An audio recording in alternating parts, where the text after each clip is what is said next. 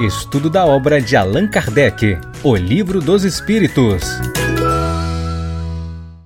Olá, amigos! Estamos de volta para mais um episódio da série O Livro dos Espíritos.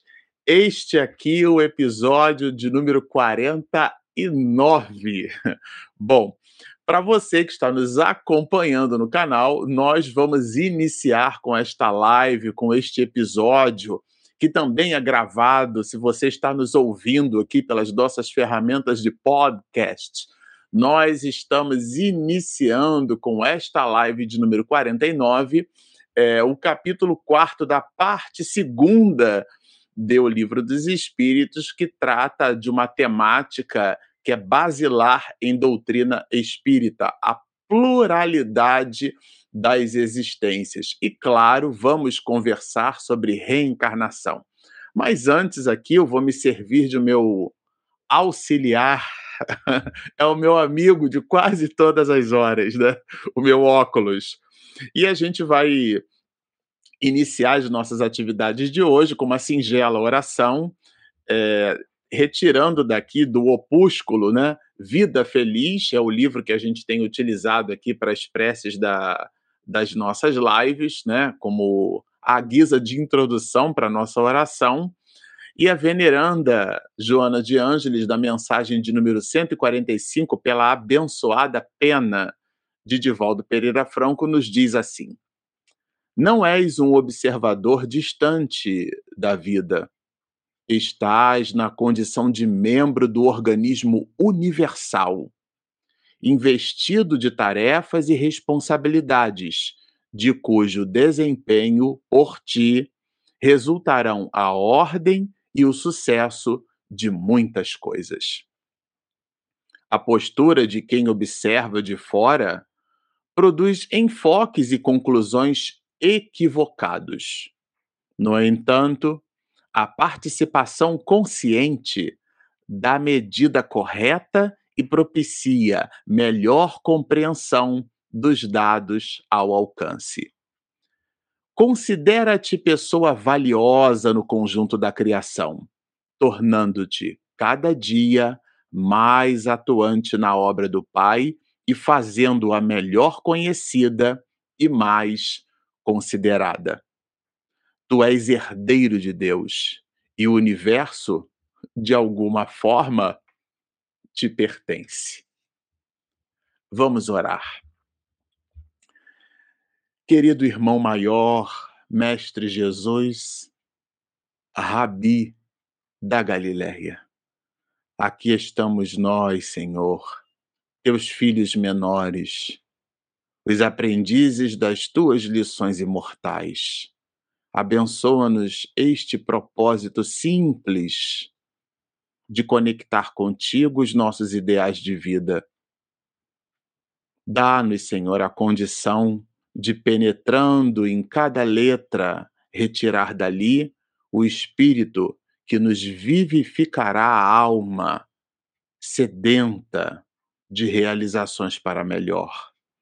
Por tudo isso, então, estendendo o nosso psiquismo ao amor supremo de nosso Pai, essa consciência cósmica e primeira, te solicitamos, Senhor, que abençoando o nosso trabalho possa permanecer conosco, hoje, agora e sempre. Bom, meninos e meninas, amigos do nosso projeto Espiritismo e Mediunidade. Na manhã de hoje, nós vamos conversar sobre um capítulo muito empolgante, porque é um dos capítulos basilares da doutrina espírita. Aliás, esse livro é o livro base, é o livro que reúne, depois da segunda edição francesa, a gente já falou isso largamente aqui no canal, mas considerando que nos dias atuais nós estamos ali a braços dados com os exercícios da pedagogia e da técnica pedagógica, que é a didática, né? Na didática, a gente aprende que a repetição é um exercício didático de fixação. Então, a gente sempre repete que o livro dos Espíritos, a partir da segunda edição francesa, de 18 de março né, de 1860, já que a data basilar que a gente tem entre nós, a data que Allan Kardec inaugurou o livro, foi 18 de abril de 1857. Esse material que nós estamos estudando não é dessa data. Depois disso, Allan Kardec reformulou o livro. Aqui atrás de mim tem uma obra, aliás, sendo sustentada aqui, né? É, eu vou mostrar aqui para vocês, olha. É um livro que eu estou lendo ultimamente, né? Que é a História da, das Ideias Filosóficas do Brasil, é, é de Antônio Paim. É, ele, claro, né, é um catedrático, é, é e ele é, gastou aqui praticamente quase 100 páginas falando sobre a evolução do próprio livro, ou seja, as edições que ele mesmo foi modificando. Eu ontem mesmo assistia de um professor, né, um professor doutor de astrofísica da Universidade Federal de Santa Catarina, onde a gente fez dois cursos de extensão lá, e o Alexandre Zabot falava da necessidade que ele mesmo percebeu de refazer os seus vídeos de astrofísica, né? Então ele disse: não, o material foi gravado em 2017, olha isso. E a gente está em 2021, parte das coisas que eu apresentei já sofreram uma certa evolução. Tem também a forma como o material foi gravado, em sala de aula, muito embora para a qualidade do conteúdo não perdeu nada. Tem o um valor estético da apresentação, mas de um modo geral, particularmente, eu não me ocupei com isso, porque as pessoas às vezes passam na frente da câmera. Eu e Regina, a gente sofreu muito isso quando gravava o Divaldo, tá certo? Mas o Alexandre Zabotti falou dessa necessidade da modificação do material. Então, isso é muito comum. E, claro, Allan Kardec era um professor, um intelectual do século XIX, não podia deixar de fazer diferente. Ele fez a alteração, a modificação, a reestruturação da obra e colocou, a partir da segunda edição francesa, ele colocou quatro eixos temáticos. Né? Então, das causas primárias, que a gente já estudou aqui, há quem diga que dali, inclusive, é, é da onde retirou Kardec é, os elementos, o insumo para escrever o último livro da codificação, que é a Gênese. Depois vem o mundo espírita, o mundo dos espíritos. Há quem diga que a obra O Céu e o Inferno, por exemplo, foi retirada, foi inspirada nas próprias proposições da dialética de perguntas e respostas dessa segunda quarta parte. Depois nós temos a bênção, que é nada mais nada menos que a terceira quarta parte, as leis morais, né? E, claro, muitos estudiosos da doutrina espírita entendem que dali Allan Kardec derivou o Evangelho segundo o Espiritismo, que é um livro muito sofisticado. E, por último, e não menos importante, é, a gente vai perceber das esperanças e consolações, e a gente está falando da obra O Céu e o Inferno, aonde ele mostrando essa, essa, essa, essa proposição dual, né? O céu e o inferno, que pode parecer uma dicotomia ou nessa ou um, um, certo dualismo no nosso raciocínio, o bem, o mal, o dia e a noite, o certo e o errado. Isso de alguma forma sempre figurou no psiquismo da criatura humana. E a ideia da obra O Céu e o Inferno, ela vai muito bem traduzida em cima das esperanças e consolações que representa a quarta e última parte do livro dos Espíritos. Claro que o livro dos Espíritos não se divide em quatro partes, porque Allan Kardec construiu a introdução, com 17 é, eixos temáticos, onde ele faz praticamente que uma, uma ampliação, uma visão introdutória ampliada, já estabelecendo conceitos, já que os itens 6 e 7 falam diametralmente dos conceitos basilares em doutrina espírita. E por último, pouquíssimo lembrado e pouquíssimo estudado pela maioria de nós, a gente que também consome lives por aí, poucos comentam a conclusão da obra O Livro dos Espíritos. Confesso para vocês que eu vou arrumar um jeito quando nos convidarem para fazer lives por aí de encaixar os nove itens que compõem a conclusão da obra O Livro dos Espíritos para resgatar um pouco da ideia do mestre de Lyon, né? Como fizemos o exercício de estudar aqui a Regina, minha esposa, com esse trabalho hercúleo dela audiovisual, né? Pegou todo o material gravado nosso, que a gente gravava com iPhone, né? E então ela editou e nós publicamos 78 episódios onde nós estudamos a obra O que é o Espiritismo. Assim como a conclusão do livro dos Espíritos, a obra O que é o Espiritismo também é pouco lida, pouco estudado entre nós. O nosso querido amigo é, o nosso Haroldo, né, Haroldo Dutra Dias, também teve um pouco dessa sacada. Ele pegou uma obra escrita por Allan Kardec, que derivou, inclusive, alguns desses princípios, o livro dos médiuns, o Espiritismo na sua expressão mais simples chama-se. Também é um pouco um livro pouco lido, pouco estudado. Essas obras, eu estou citando essas obras porque elas representam o pensamento do codificador. Né? Então é muito importante. Se a gente quiser conhecer bastante o pensamento do codificador, essas obras elas são basilares para o entendimento de como é que Allan Kardec pensava a própria doutrina espírita, né? já que ele foi um dos instrumentos. Ah, o livro, do, a codificação foi escrita pelos espíritos. Não, foi escrita por Allan Kardec, tá certo? Foi ele quem escreveu.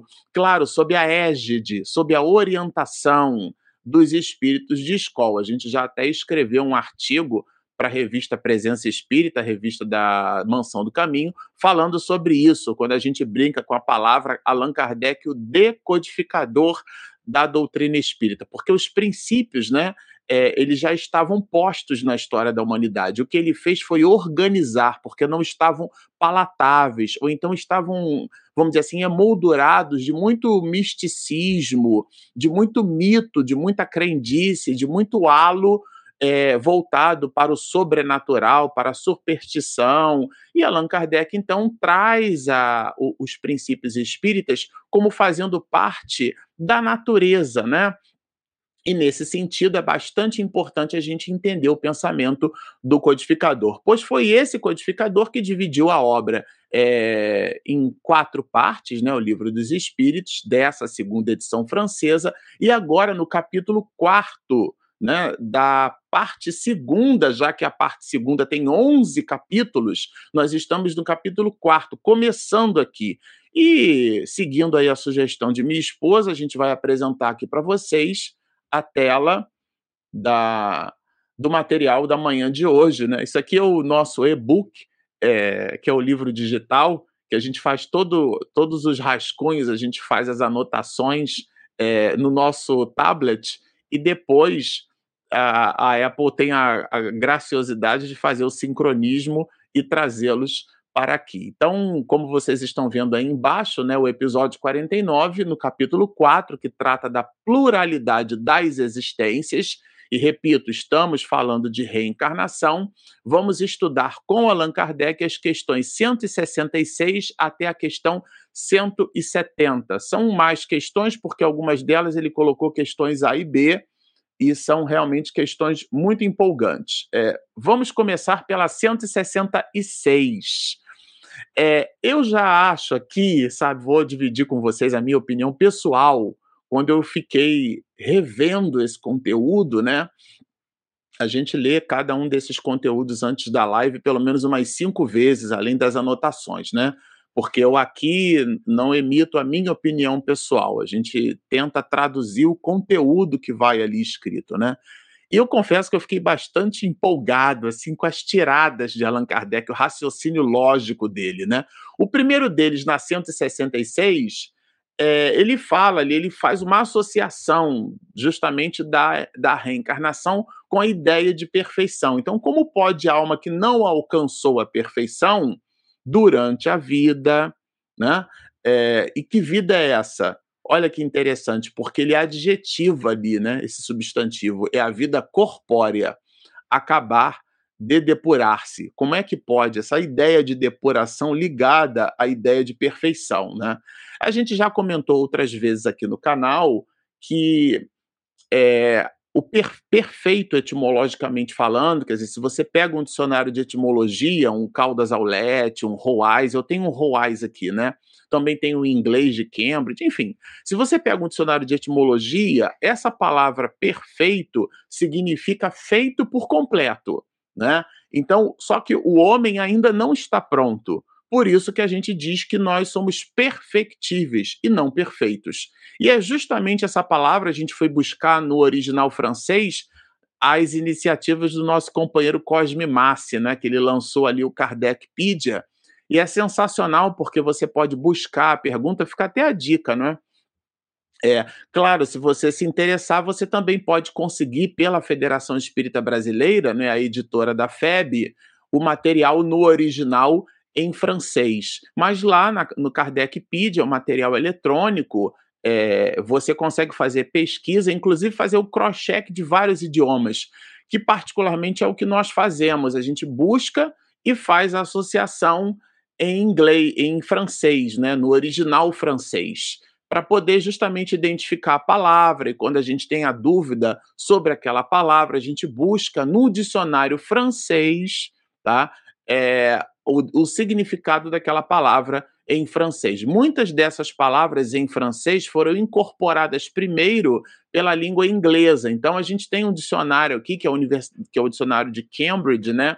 Particularmente eu gosto bastante do material dessa universidade e nesse dicionário a gente consegue, né, já que ele importou essas palavras do francês, e é um dicionário que ele é bem interessante, porque se você domina ali entre 200 a 300 vocabulários da língua inglesa, você consegue obter o significado de qualquer palavra em inglês. Então fica aí a dica, né, para o estudo. Mas por uma coisa ou por outra, olhando justamente no dicionário de etimologia, a gente vai entender a palavra perfeição colocada aqui por Allan Kardec, né? Repito, perfeito significa feito por completo. E o ser humano, claro, não está feito por completo, né? Se a gente olhar aqui, é, por exemplo, é, a gente vai entender que na história da, da humanidade, né, aqui fazendo um, um apanhado sobre essa ideia da perfeição, o planeta Terra tem 4 bilhões e 600 milhões de anos. É a idade da Terra, né? Já é, parece uma, uma vovó, né? Mas, na verdade, comparando aí com, com outros astros no firmamento, talvez seja uma jovem, né? Menina, o planeta Terra. 4 bilhões e 600 milhões de anos. Bom, é, o planeta Terra, nesse período, a gente sabe que a vida na Terra é, ela se, se trouxe para nós, né, os coacervados, os, as amebas, os protozoários, os seres unicelulares.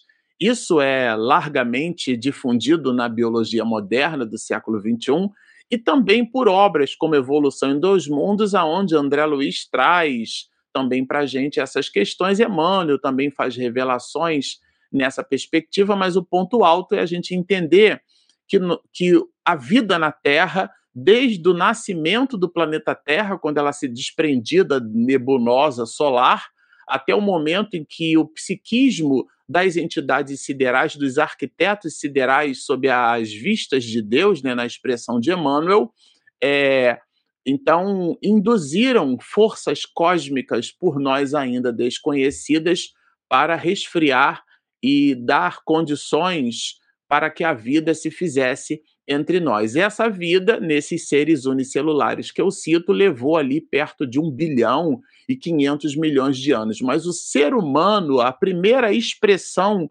de Homo por sobre a face da Terra, tem datações em. É, dependendo do, do, antropólogo que você pega para ler, 2 milhões, 2 milhões e 500, 1 milhão e 800, a gente faz uma média ali de 2 milhões de anos atrás, né? Bom, até agora, 2 milhões, se a gente pegar é, é, que o ser humano, por sobre a face da Terra, é, aliás, essa é uma questão bem interessante, né? O, o, homem existe por sobre a face da Terra muito pouco tempo em se considerando a própria história da vida no próprio planeta Terra. Ou seja, todas essas reflexões, elas nos fazem perceber que nós ainda somos bebês, olhando para a própria história do planeta, quer dizer, as grandezas dependem de um referencial, né? Física de ensino fundamental. O que é que significa isso? Uma coisa é grande ou é pequena quando eu comparo. Quando eu comparo a vida do homem ou a vida é, no, na superfície da Terra, na face da Terra, em comparando-a com a própria vida da Terra, é, nós ainda estamos começando a, a crescer, né? Então, e o Neil Tyson, né, que é o é um astrofísico brilhante, tem uma série no, no Netflix chama-se Cosmos, e ele vai falar que se nós distribuirmos a, a idade da Terra, os 4 bilhões e 600 milhões de anos, num calendário de 365 dias, é, o homem, nesse calendário, seria os, seriam, né, os homens seriam os últimos minutos do dia 31 de dezembro desse mesmo calendário, ou seja, a gente está começando.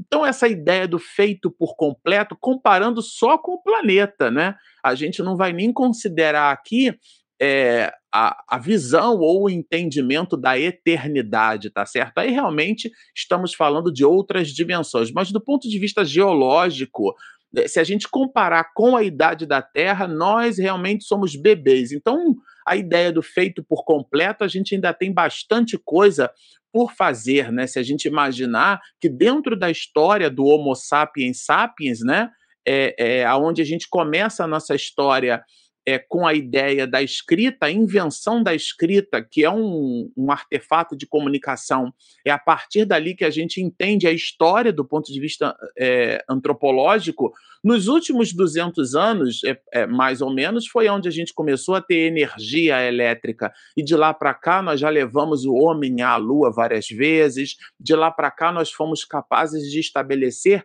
equipamentos computacionais como esse que a gente está usando para conversar, mas tudo isso ainda representa o pródromo da nossa evolução. É que o homem, né, analisando ele, ele se analisando, né, o homem analisando-se como uma criatura que já conquistou muito, ele pode, né, transformar isso num halo de, de orgulho, de, de, se enxergar uma extrema é, sabedoria, mas de verdade, quando a gente olha o calendário planetário, o calendário do nosso planeta, né? De acordo lá com o nosso querido Neil Tyson, né, que é um astrofísico que narra aquela série Cosmos, da qual a gente inclusive recomenda visitar, ele vai dizer que nós estamos ali quietinhos lá no finalzinho dos últimos minutos do dia 31 de dezembro desse mesmo calendário. Então a ideia ali do feito por completo super se aplica, né?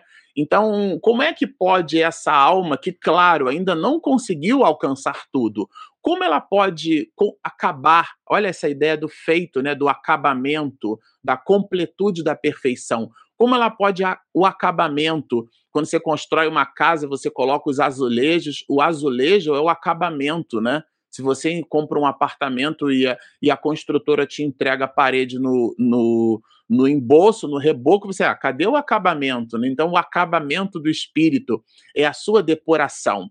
E aí, como? Como isso se dá? E a resposta é muito intrigante, porque existe aqui uma palavra que às vezes sofreu viciação pelo uso, porque a ideia que estamos falando de reencarnação é que o espírito sofra uma prova. Então vejam, sofrendo a prova de uma nova existência. Aqui a gente queria chamar a atenção para essa palavra.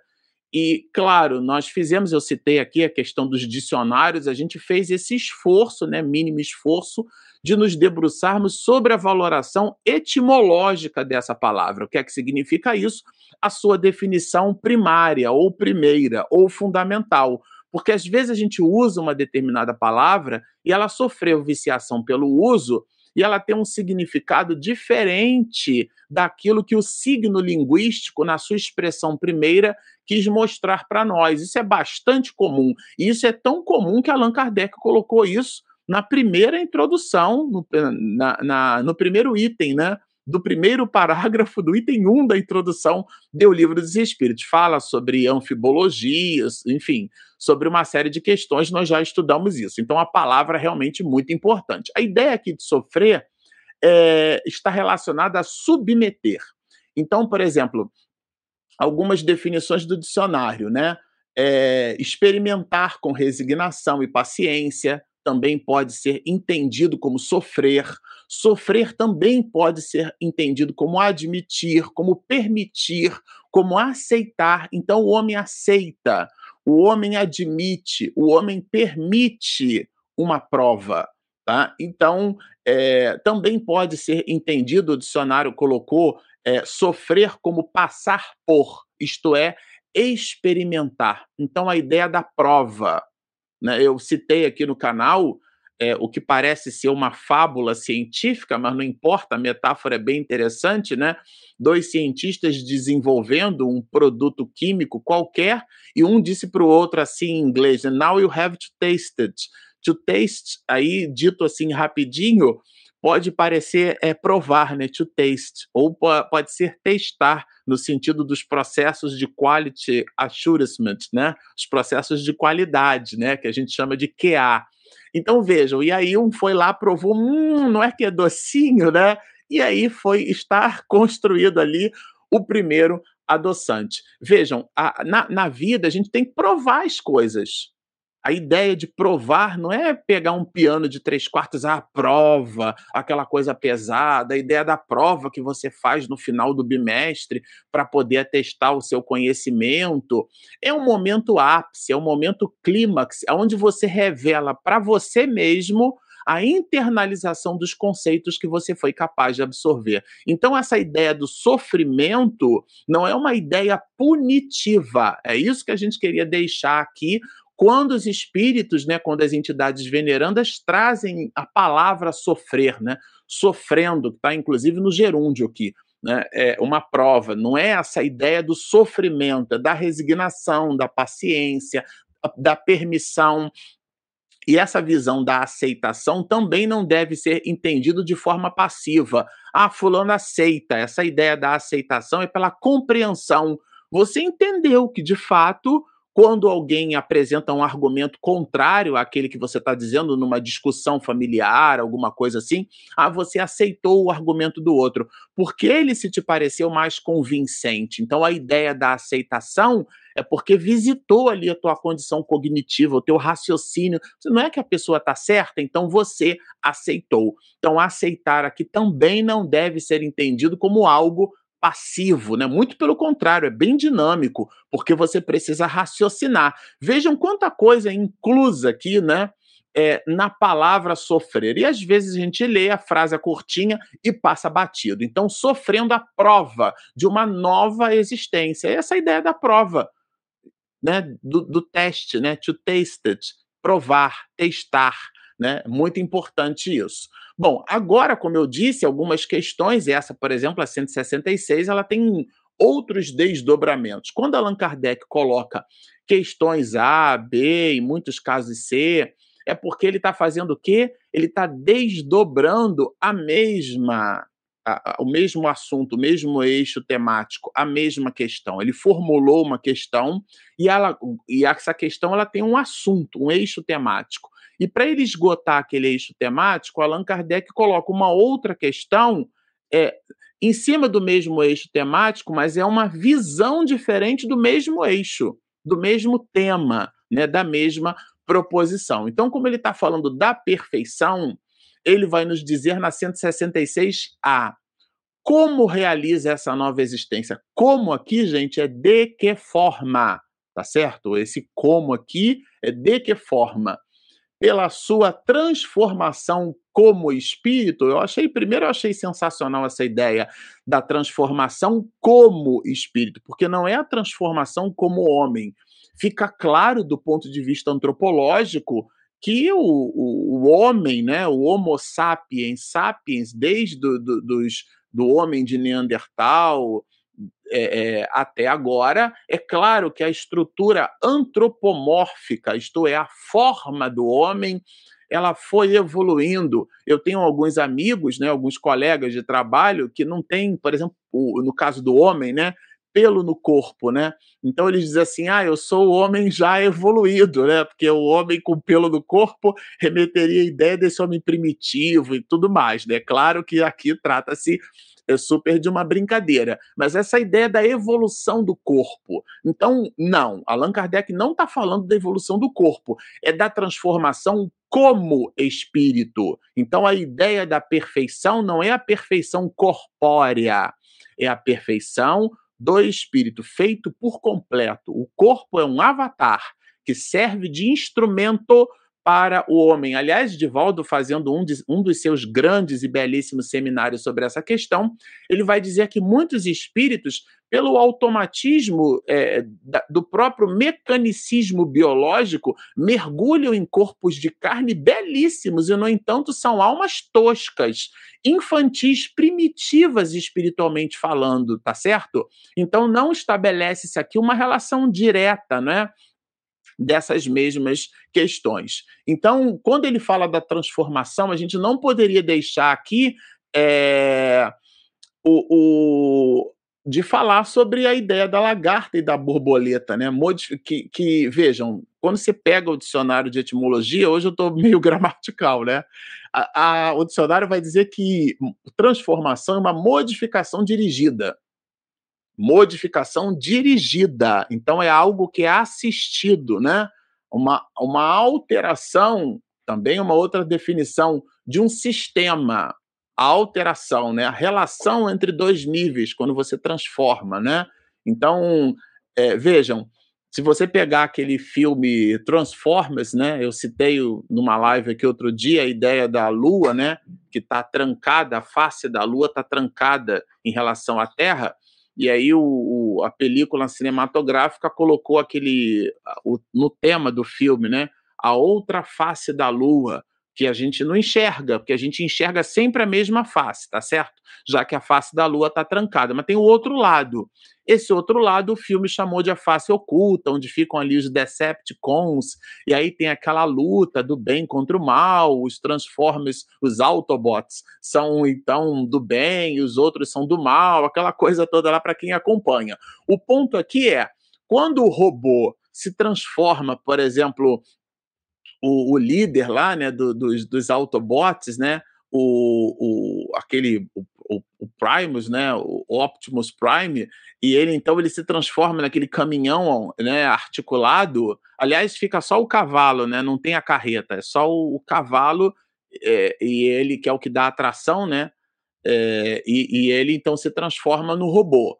Quando ele se transforma no robô, é, ou, e depois, quando ele se transforma no caminhão, claro, isso aqui é uma analogia, gente. É esse processo de transformação, que a gente chama de transformação, nesse caso é uma palavra que ela não se ocupa da sua definição primeira, porque, na verdade, a palavra transformação, no sentido que a gente quer buscar aqui, é uma alteração da essência. E o Transformers aqui no exemplo, ele continua sendo Transformers, né, quando ele é caminhão e continua sendo quando ele é robô. A forma é que é diferente. Essa transformação aqui é moral, então ela transcende a forma. E vejam, a palavra não tem certo nem errado aqui, gente, por favor a palavra ela tem perspectivas de análise, né? O verbo assistir, estar junto de, a enfermeira assistiu o doente, eu assisti o filme, ao filme, eu fui ao cinema, eu vi o filme. Inclusive tem alterações, né? O verbo assistir quando, como sendo estando junto de, né? E, e dar assistência. E o verbo assistir no sentido de ver. E, inclusive, tem alterações, né? Um você, é, ele é transitivo direto e outro é transitivo indireto. Ou seja, você tem alteração semântica e alteração léxica na mesma palavra. Então, depende do contexto onde a palavra está inserida. Por isso que existe academicamente uma expressão, quase que uma brincadeira que, que na universidade, né, no meio acadêmico, se usa, né? Todo texto fora de contexto é só um pretexto para defender seu texto, tá certo? Porque você precisa pegar aquela expressão e contextualizar aquela expressão. Se você retira e você coloca aquela expressão que foi citada há 2.000 a 2.500 anos e você traz para o século XXI, isso é quase um crime, tá certo? Um crime do ponto de vista de análise científica. Não é assim que se faz. A gente tem que buscar o raciocínio conforme o autor expediu.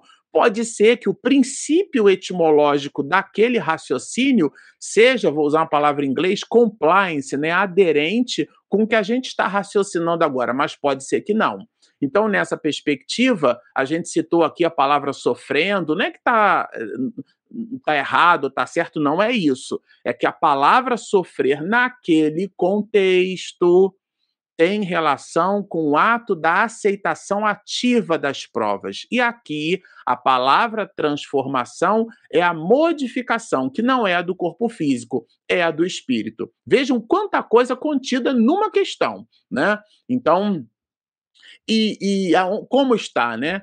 Como se dá, como se realiza, como? Depurando-se. Veja que alguma coisa que se depura é alguma coisa que não está pura. né? A ideia da pureza, um elemento químico puro, é aquele que apresenta somente aquela substância. Então, átomos formados de uma mesma molécula, ou então moléculas, né? que se aglutinam e formam uma única substância. Então, o hidrogênio, por exemplo, tem valência 1, é o elemento químico mais primitivo, né? Que a gente conhece né, na nossa tabela periódica, está lá no canto superior esquerdo da tabela periódica. Ele tem um elétron e esse elétron preenche uma eletrosfera e no núcleo, o núcleo do, do hidrogênio é o núcleo mais simples que tem, né, porque só tem um próton. Claro que você tem os isótopos desse hidrogênio, eu não vou entrar aqui em detalhes, mas de um modo geral, esse hidrogênio só tem um elétron na última camada, mas ele pode se combinar com um átomo de oxigênio, que o oxigênio tem seis elétrons na última camada. Em química basilar, a gente aprende que o elemento químico precisa de oito elétrons para atingir estabilidade eletrônica. Como é que a molécula primitiva da água se forma? Pela combinação, que a gente chama disso isso de valência, né? Seis elétrons na última camada do oxigênio, como são dois hidrogênios, por isso que a fórmula é H2, ó, esse 2 é porque são dois hidrogênios. Como cada hidrogênio tem um elétron, já que são dois hidrogênios, quantos elétrons a gente tem? Dois elétrons. Combinados com os seis elétrons do hidrogênio, se você somar, 2 mais 6 são 8. E 8 é justamente o que o elemento químico precisa para atingir estabilidade eletrônica. Eureka, quando os dois hidrogênios se combinam com o oxigênio, permutando, a gente chama isso de valência, permutando aquela eletrosfera, né? Forma-se ali uma molécula de oxigênio. E você pode aglutinar várias moléculas de oxigênio. E você, então, terá é, um composto químico que é composto, mas ele é puro, porque ele tem uma formação de hidrogênio e de oxigênio, a lei que forma, e você pode alterar essas substâncias, né? Você pode transformar, por exemplo, a água em água oxigenada. Eu não vou entrar aqui em muitos detalhes, mas deixa de ser um elemento primitivo, puro. Então, essa ideia da, da, da depuração é tornar-se puro. E só se torna puro quem não está puro. E quem não está puro possui impureza.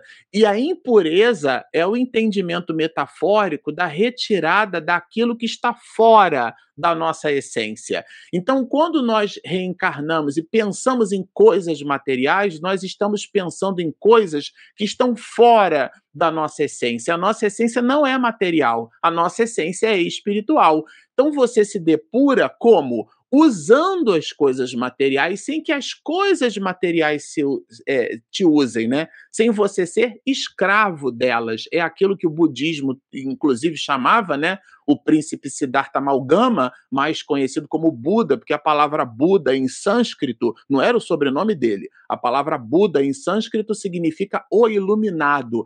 Então, o processo de iluminação, esse eureka dos gregos, é o entendimento de que as coisas materiais podem nos escravizar. Não é que elas nos escravizam, podem, é como eu dinamizo as coisas materiais. Porque senão seria um negacionismo da vida na Terra. Se nós mergulhamos, a existência é uma necessidade, a gente já vai ver isso aqui. Isso promove a nossa transformação da, da lagarta para a borboleta. Não é a transformação do Transformers, né? Do filme, porque mesmo o Optimus Prime sendo um caminhão e sendo um robô, ele continua sendo o mesmo Optimus Prime. É só a forma, e aqui a transformação é na essência. A essência é a transformação do espírito. Aliás, o próprio mestre de Lyon deixa, né, isso na própria pergunta. Então é depurando-se a alma indubitavelmente. Isso aqui é um advérbio de modo, né? De modo indubitável, né? Ela vai o quê? Ela experimenta a sua transformação. De novo a palavra transformação aqui. O espírito gostou da palavra e ele usa nada do que é colocado aqui, gente, é colocado ao acaso. Isso é bem importante que se diga, tá? Mas aqui começa é, a, a, uma adversativa. Mas, para isso, necessária lhe é a prova da vida corporal. Então, a, para que a alma se depure, a reencarnação é uma necessidade. O espírito evolui no mundo espiritual? Evolui, porque a evolução é, é incessante. Mas é o mergulho num corpo de carne uma necessidade necessária, lhe é, lhe é para a alma. O qual é a necessidade? A transformação. E o que, que o mergulho de carne é, é, pode oferecer?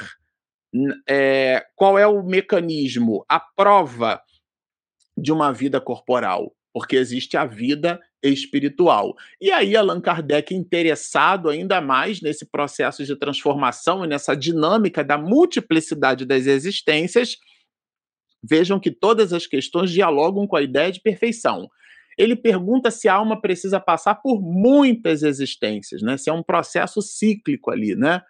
E aí, vejam, aqui eu achei, gente, isso po poderia passar quase despercebido, ou, ou passa talvez, né? Quase despercebido, mas eu anotei, particularmente falando, uma humildade desse espírito que responde essa pergunta. São espíritos superiores, né? Que estão dialogando com Allan Kardec. E Allan Kardec faz uma pergunta é, genérica, né? A alma passa, então, por muitas experiências corporais? E ele responde que sim. Veja a resposta. Todos contamos. O espírito se inclui nesse processo, gente. Isso é de uma humildade, tá certo? Todos contamos muitas existências. Inclusive, ele vai dizer que aqueles que falam do contrário, né, viveu uma vida só e, e, e evoluiu por completo, não está feito por completo, né? É, isso é realmente uma falácia, é, mostra uma certa ignorância. Mas eu, eu, eu quis anotar aqui, né, para a nossa reflexão, para o desdobramento da nossa reflexão, essa humildade desse espírito, né? Todos contamos muitas existências. Bota meu nome aí nessa relação, diz ele, né? Porque eu também estou regido, sou regido pelo mecanismo das leis, das leis de Deus. Ele, ele poderia, né, não necessariamente se contextualizar, mas ele se contextualiza. E aí, Allan Kardec faz a 166C. Veja que ele continua explorando detalhes da perfeição e como chegar lá, né? Bom, parece resultar desse princípio, né? Qual que é o princípio? Que a alma, depois de haver deixado o corpo, toma outro, ou seja, da reencarnação. Aqui ele fala claramente da reencarnação. Isso é bem claro, né? Então, e, e aí ele faz a pergunta: é assim que a gente deve entender? Eu achei bem importante destacar esse ponto, né? Porque em sânscrito, muitos de nós, inclusive espiritistas, usamos a palavra karma. Não há nenhum problema em usar essa palavra karma, mas quando a gente analisa conforme a sua relação etimológica, karma significa um ciclo de imperfeições que a alma precisa romper, a fim de se libertar do processo reencarnatório. Então, ela fica ali num processo circular, essas relações do karma e do dharma. E o modelo reencarnacionista é um modelo espiral, espiral concêntrico, não é? Onde você onde você tende para o centro, diminuindo inclusive o seu arco, você vai diminuindo as relações concêntricas até você chegar ao ponto, né? Ao baricentro daquela figura geométrica para quem gosta de geometria plana, né? Para quem gosta ali de Euclides. Então vejam, é diferente do karma. O karma é um ciclo. Você pode usar a palavra sem problema nenhum, mas é importante entender do que é que você está falando. Então, aqui Allan Kardec vai explorar essa ideia. A alma, depois de haver deixado o corpo, toma outro, então ela fica nesse processo. E a resposta é de modo evidente, né? um advérbio de modo, evidentemente. E aí, aqui, dialogando com a 132, com a 171, que a gente vai estudar mais adiante, essa é uma questão que está ali quietinha, quase pouco lembrada entre nós, mas traz elementos realmente muito significativos. Qual o fim objetivado com a reencarnação? O que, que eu quero com a reencarnação? Ele perguntou lá na 132, mas aqui é, ele, ele repete, ele, ele retoma, né? Bom, eu queria destacar também uma outra palavra, assim como a palavra sofrer, que a gente usa direto no, entre nós, no meio espiritista. Bom, isso é uma live espírita, né? Então, em tese, muito embora esse conteúdo seja para qualquer um, a porta de entrada do conteúdo acaba sendo pela comunidade espiritista, né? Eu não fui católico, não fui protestante, então não posso nem falar de outra coisa que não seja o princípio religioso que é, que é o abraço, né? que é a doutrina espírita. E desde criança ouvi muitas expressões nessa direção. A ideia da expiação vai nesse contexto, assim como a ideia de sofrer, de passar por prova, essa coisa como se fosse um piano de três quartos, uma cruz que a gente carrega, né? O que contrasta bastante com a mensagem de Jesus. Um dos primeiros milagres de Jesus foi numa festa de casamento, foi num momento de alegria, né? Como diz Divaldo, deu a água ao sabor do vinho, né? Enfim. Então, Allan Kardec vai perguntar qual é a finalidade. O fim objetivado, gente, é a finalidade, é o objetivo. Qual é o objetivo? Para que que a gente nasce no corpo, mergulha no corpo de carne? A gente já entendeu que é para evoluir. Só que aí os espíritos trazem uma outra questão que dialoga com um vocabulário que eu, eu posso dizer, talvez arriscar, que nós meio que contaminamos esse vocabulário com um único sentido. Exploramos esse sentido, sim, mas ele tem vários. Tem várias perspectivas analíticas, que é a palavra expiação. E os, e os espíritos trazem como primeira palavra, eu consultei o original em francês, é essa palavra, é, o objetivo da encarnação, da reencarnação, é expiação. Veja, melhoramento progressivo da humanidade. Eu queria destacar, porque quando você pega um dicionário de etimologia, a palavra expiação também, não é que é só, vejam a sutileza da definição, também pode ser entendido como tornar-se puro. Expiar é depurar-se. A ideia da expiação é a depuração. Então, eu não estou inventando nada. Vocês buscam depois ali no dicionário de etimologia. Expiação é depuração. Tornar-se puro. De quê? Que é livrar-se de faltas, de crimes, de coisas que você cometeu, né? Sofrer as consequências dessas mesmas atitudes, de um ato, mas com vistas à purificação objetivando a purificação. Então, vejam, a palavra dialoga diametralmente com a própria proposição, isto é, com a pergunta: qual o fim objetivado? Então, quando a gente fala da expiação, ah, tem que pagar pelo que fez. Não, não, não é isso. Tem que purificar, tem que aprender. É que o processo do, do, da purificação, no caso da criatura, daqueles de nós, né? Porque todos que estamos aqui temos um passado doloso e culposo. O propósito da expiação é que a criatura crie novas experiências com vistas a essa depuração, ela é tirar é, é, tirar o que não lhe pertence. Porque parece um paradoxo, mas nós, nós nos espiritualizamos através das experiências materiais, buscando no espírito a vivência do espírito numa reencarnação. Por isso que ela é importante. Então, a reencarnação é uma necessidade. Isso a gente viu lá atrás. Então, e aqui a expiação não deve ser tomada como sendo um, um, um chicote divino, né? Tá pagando, agora sim você vai aprender, senta aí, ajoelha no milho, não é nada disso. O conceito de expiar é tornar-se puro, é depurar-se, claro, é sofrer as consequências dos próprios atos. Mas a gente viu ali o conceito da palavra sofrimento. Vejam como as coisas dialogam entre si e quanta informação está implicitamente colocada dentro desses textos. Né? Então, é tornar-se puro. Esse é o objetivo da, da reencarnação. E aqui, na, na 168, Allan Kardec vai fazer também uma pergunta basilar, também uma pergunta original, inclusive, nesse sentido, é, falando sobre essa visão cíclica, né? Se da, da reencarnação, ou seja, eu citei aqui o Dharma e o Karma, né? É infinito, né? Mais infinito para quem gosta de cálculo, né, limite de 1 sobre x quando x tende a zero. A resposta é mais infinito. Ou seja, a gente vai reencarnar até não aguentar mais e quando não aguentar ainda tem mais. É infinita, são infinitas as possibilidades de reencarnação. Essa é a pergunta de Allan Kardec, né? É, e, e a resposta? A resposta é uma síntese doutrinária. A cada nova existência, ou seja, a cada reencarnação, reencarnar é estar de novo na carne, tá certo? Então, a cada nova existência, o espírito, ele está falando para gente. O espírito não é o seu sobrinho, a sua prima, o livro Dois Espíritos. Se você é um espírito, o livro é para você, tá certo?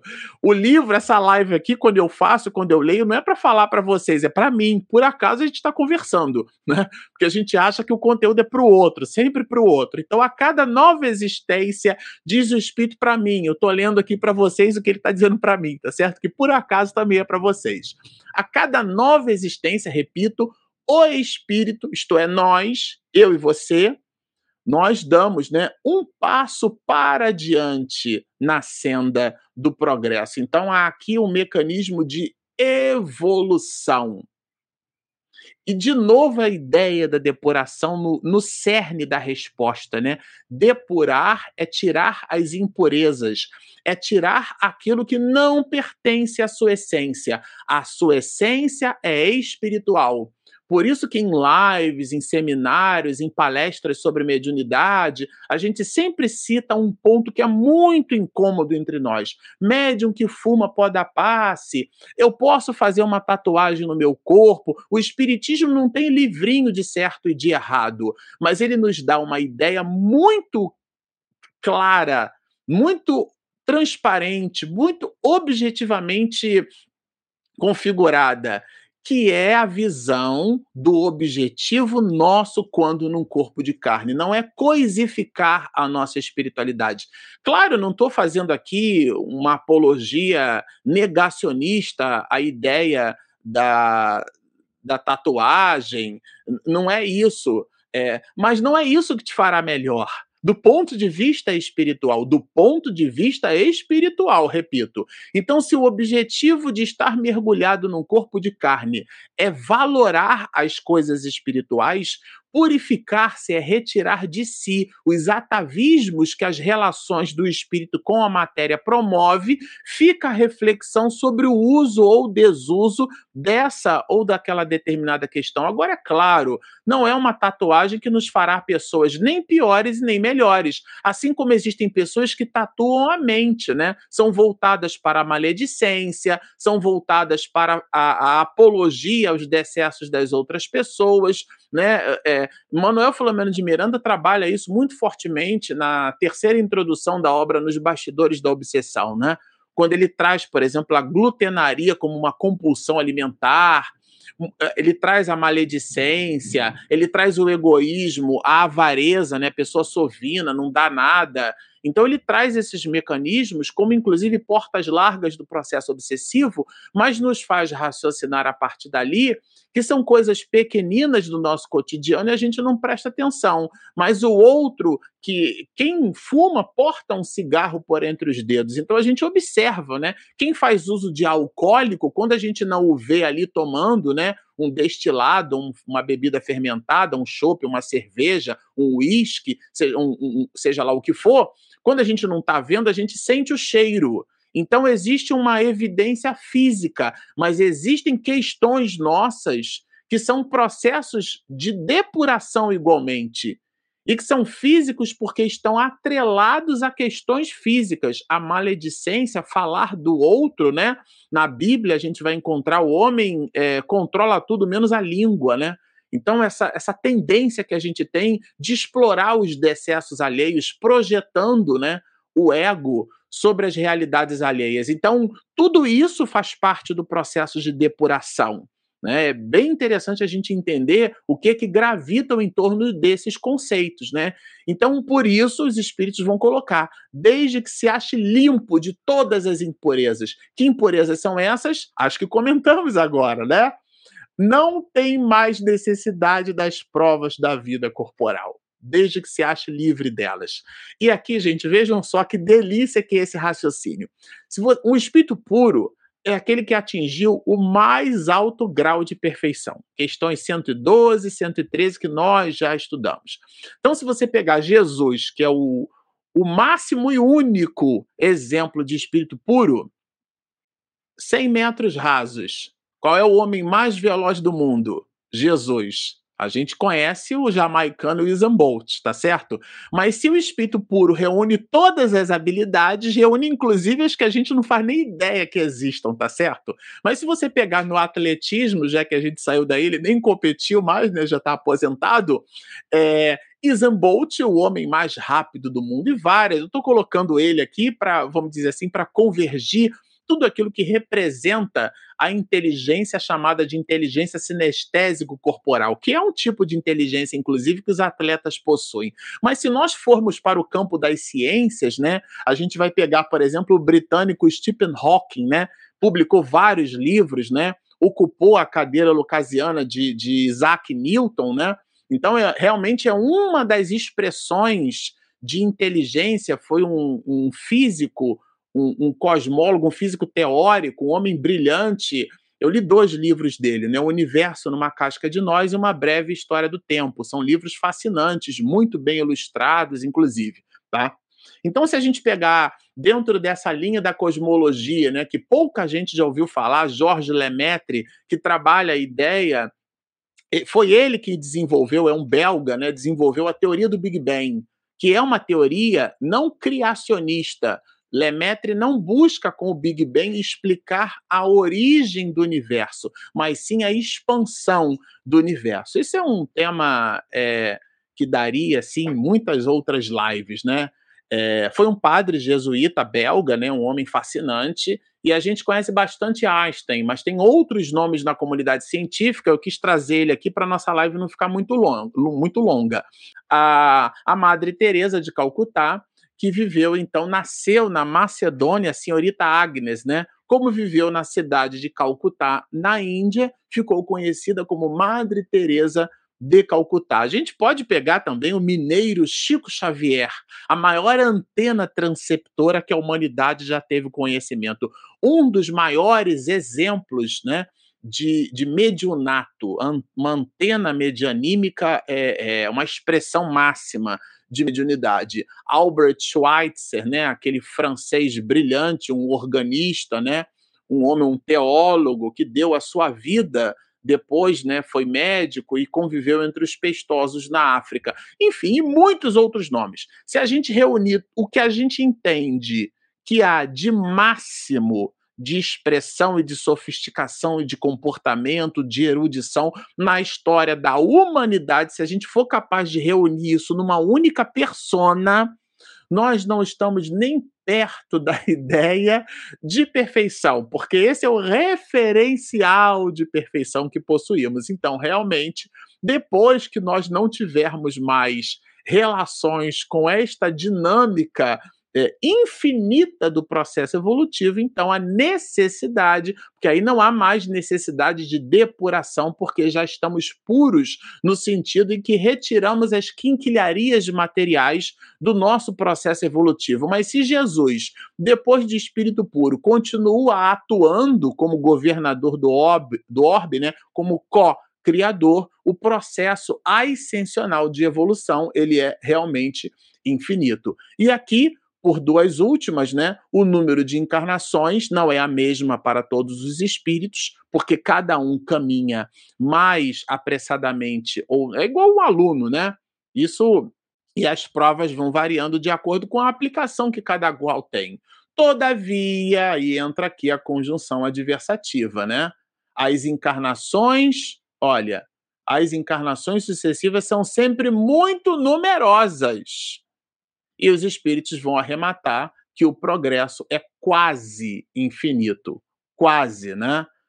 Quase infinito. Agora, Allan Kardec se ocupa na 170, que é a última questão para a gente encerrar, qual é o nome que a gente dá para esse espírito depois que ele atinge a plenitude, que ele atinge né, o mais alto grau de perfeição? Qual é o nome? E aqui o espírito que responde, ele resgata a ideia da bem-aventurança de Jesus. É um espírito bem-aventurado, um puro espírito. Achei singela né, a ideia de resgatar a bem-aventurança como fazendo parte desse conceito. Bem, gente, eu realmente estendi bastante aqui. E agora eu vou pedir a Regina para soltar a vinheta para o nosso momento de perguntas e respostas. O Livro dos Espíritos Momento de interação, perguntas e respostas. Vamos soltando as perguntas, Regina. Claro, eu já imaginava que fosse Daniel. Bom dia, Daniel. Você sempre entre nós. Eu aprendo muito com você, com as suas perguntas.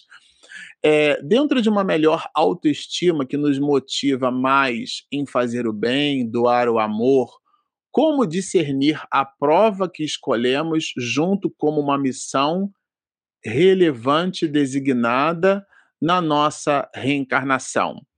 É, as provas, sabe, Daniel, que fazem parte das nossas escolhas, é, de um modo simplificado, eu posso dizer para você que elas literalmente batem à nossa porta. O que é que significa isso? Elas estão originalmente vinculadas às nossas relações familiares. Não é à toa eu citei aqui a Madre Teresa, que ela vai dizer: se você quiser mudar o mundo, mude a sua família, viva bem em casa.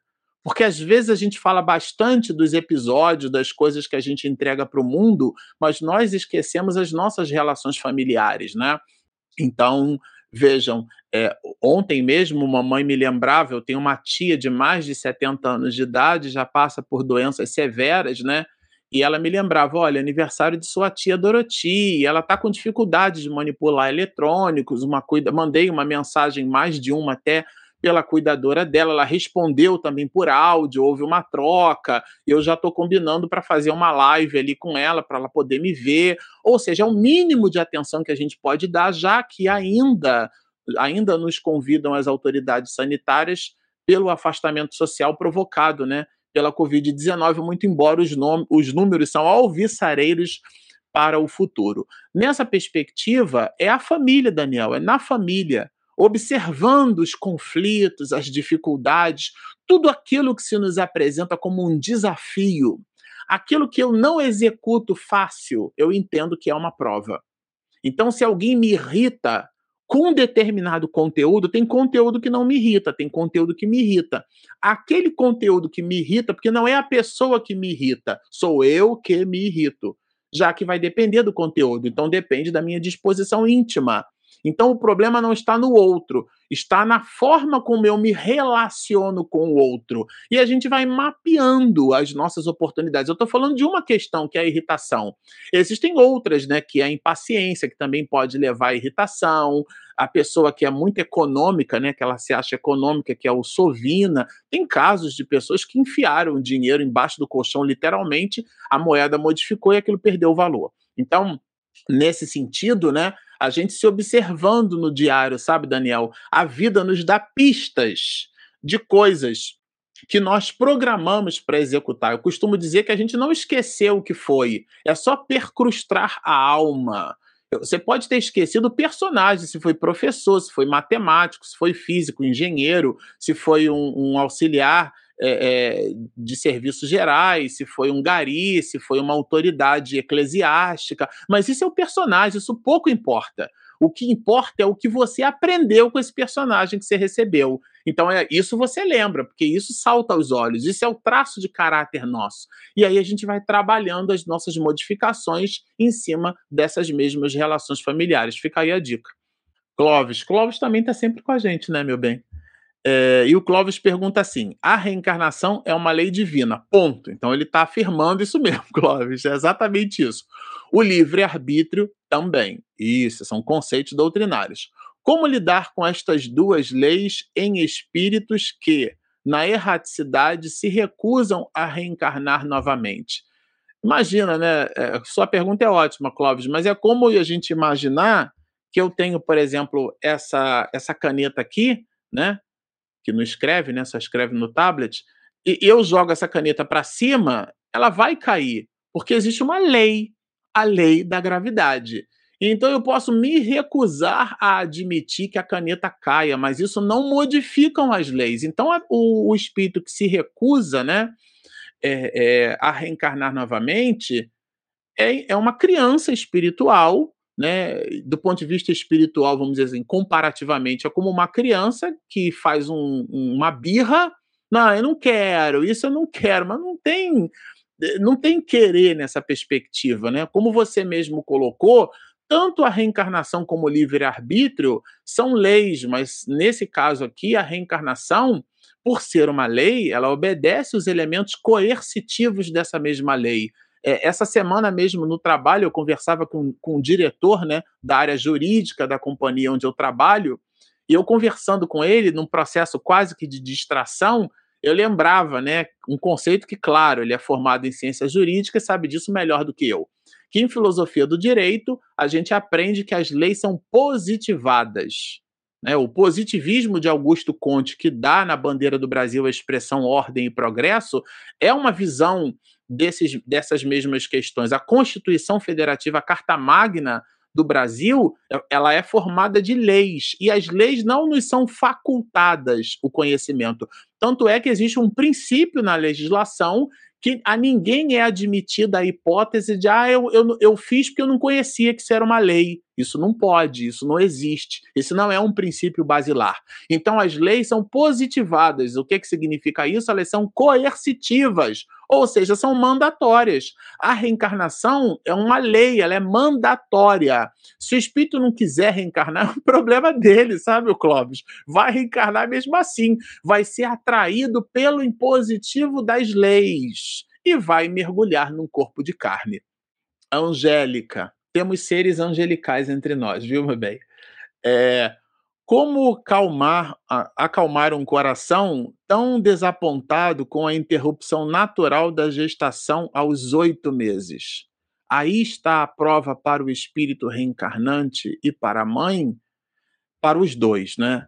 É, de um modo geral, eu, eu sempre gosto de, de pensar que o, a dor né, do, do sapato a gente só tem em quem calça, né? A relação entre a dor. É só o dono do sapato que sabe onde o calo aperta. Ou seja, quando a gente conversa sobre a dor alheia, a dor alheia é alheia. A dimensão dessa dor. Mas eu me lembro muito um companheiro na casa espírita que a gente frequentava, né? É, Jairo, o nome dele, a esposa dele ficou grávida e eles eram muito ativos no Luz e Caridade isso trouxe né, para nós uma alegria muito grande. Como dizia minha avó, que é uma expressão antiga, né, pôs uma barriga, né, botou uma barriga muito, muito grande, era um bebezão.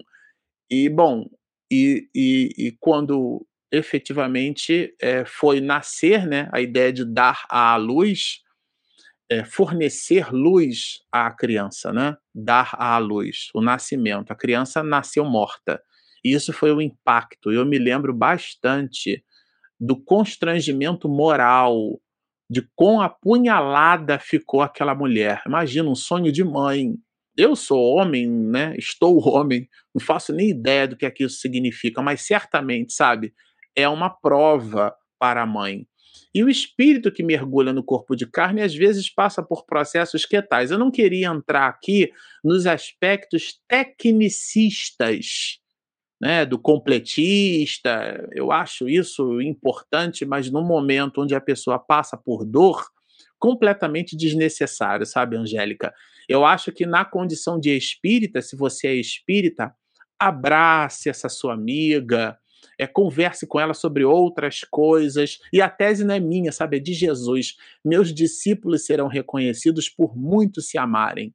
Às vezes a gente tem um certo apressamento em querer passar para o outro uma ideia muito plástica, muito fria dos mecanismos de prova e de expiação. Abrace, converse, né? Francisco de Assis pedindo a dois franciscanos que, que que entregassem, eh, esses franciscanos entregassem pães para dois marginais que estavam escondidos ali numa casa abandonada perto do ambiente onde eles viviam, né? E esses franciscanos, mas a gente dá o pão e faz o quê? Não só dá o pão.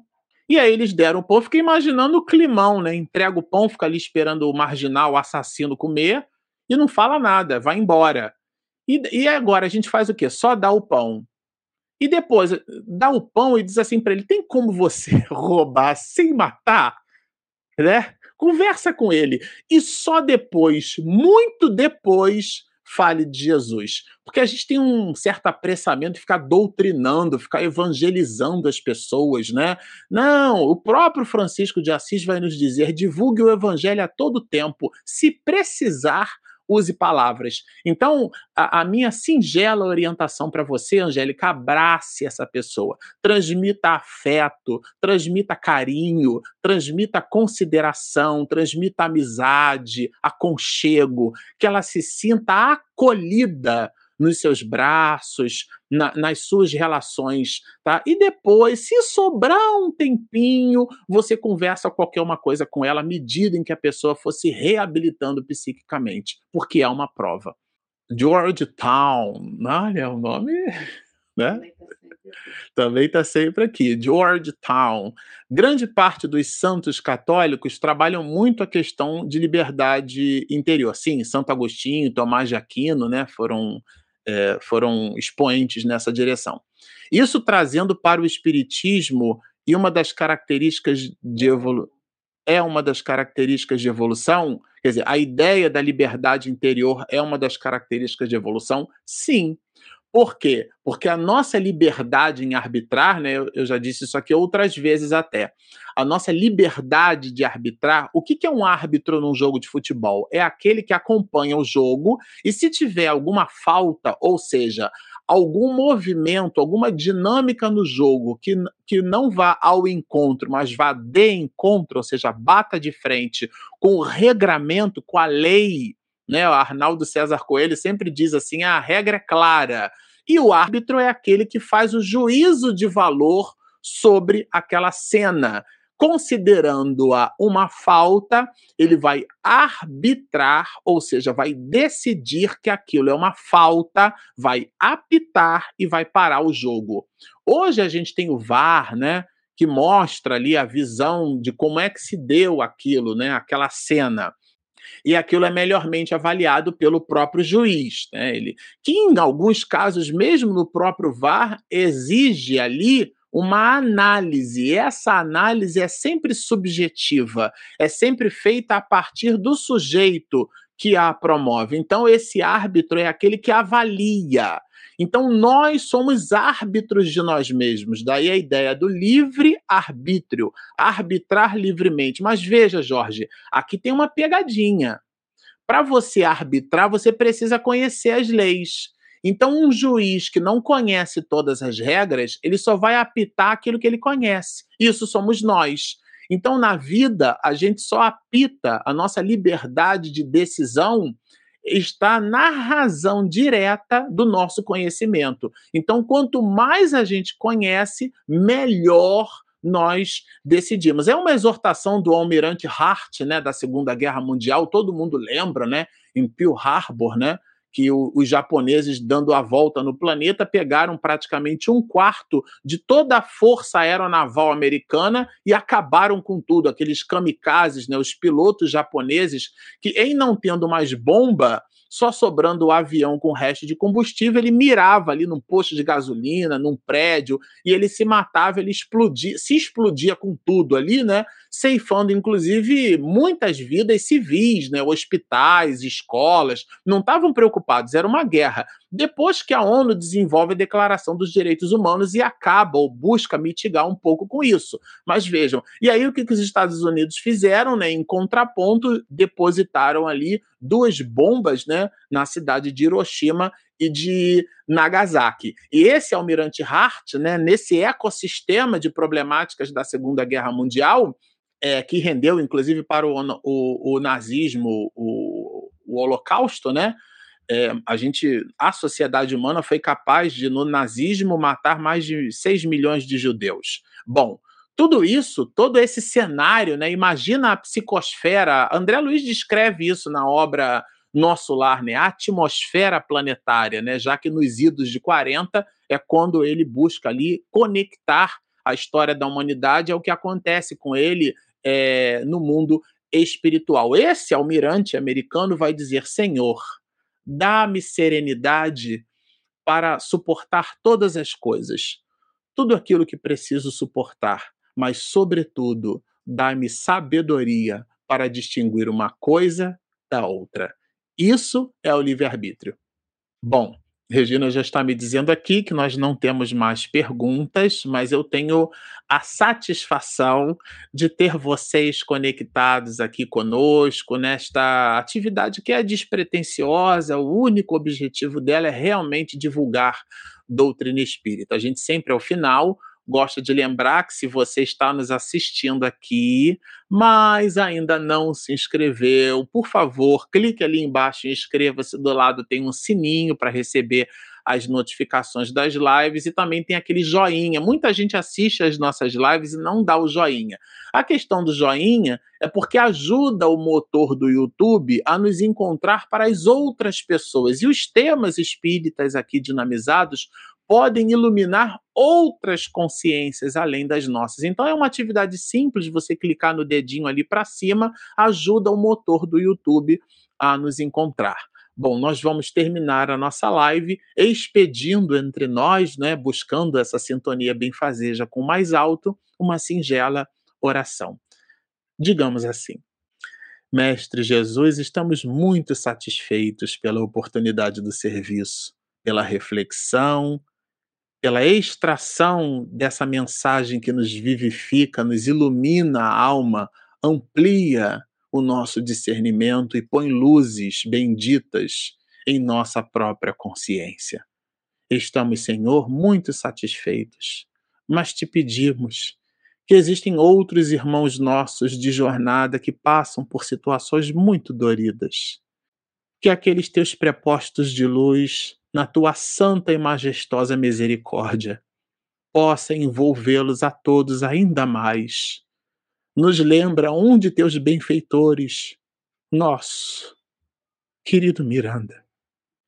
Que o médico dos pobres, o nosso doutor Bezerra de Menezes, Bittencourt Sampaio e muitas outras almas nobres visitam hospitais, onde pessoas estorcegam respirando artificialmente, muitas em coma, aquelas que, estado de lucidez, já intensificam os desdobramentos desta doença cruel, Senhor. Faze com que, entendendo que da dificuldade, devamos retirar aquilo que nos ilumina a consciência, assim como o lírio que medra do charco pantanoso. Dá-nos a compreensão bendita do nosso próprio soerguimento moral. E abençoa-nos a vida, Senhor, transformando sofrimento em realização, dificuldades e obstáculos em oportunidades para crescer, ignorância em iluminação. Por tudo isso, bendizendo o nome de nosso Pai, essa consciência cósmica e primeira, te solicitamos ainda mais que tu permaneças conosco hoje, agora e sempre.